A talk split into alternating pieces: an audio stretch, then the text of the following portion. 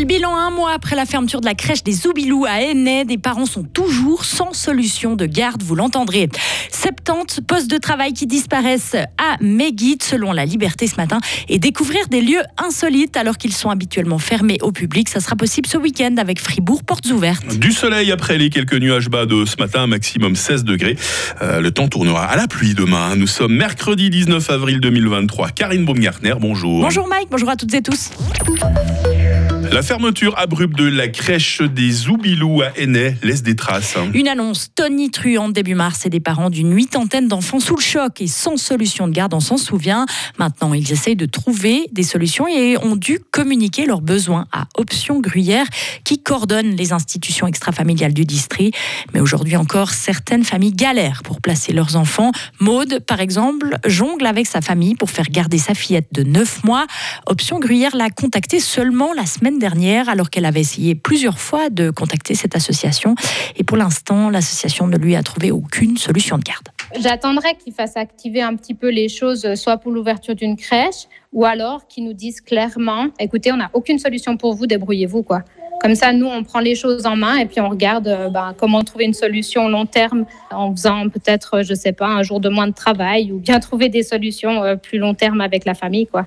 Replacer sur le long terme des enfants âgés entre 0 et 2 ans est une tâche ardue. Les structures font défaut.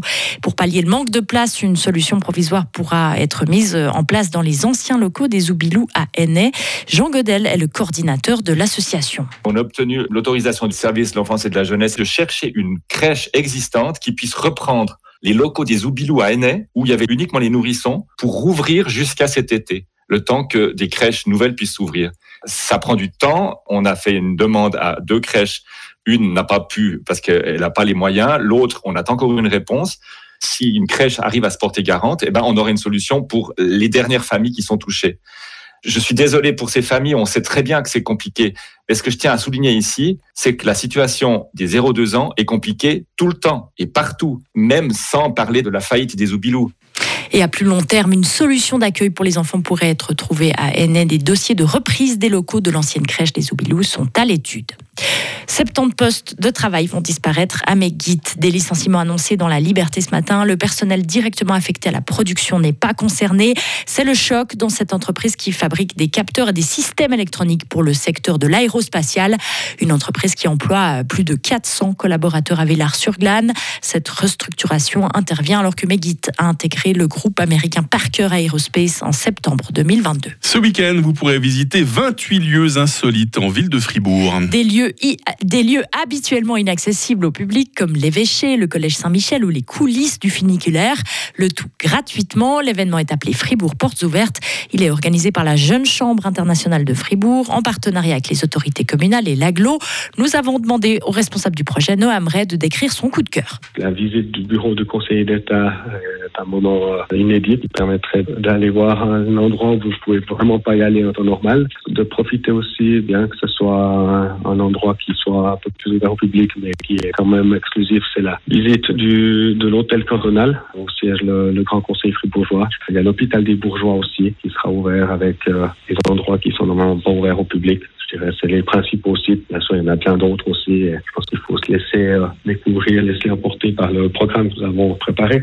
Des éditions similaires ont déjà eu lieu dans le canton de Fribourg, à Gruyère et à Bulle, attirant environ 5000 personnes.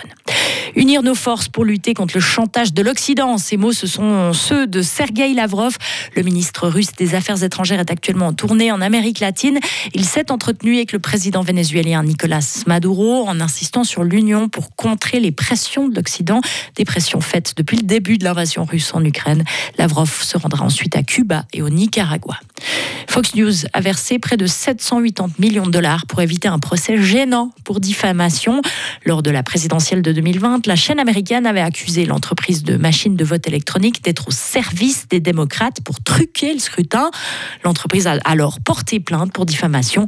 Ensemble, ils sont parvenus à un accord financier de dernière minute.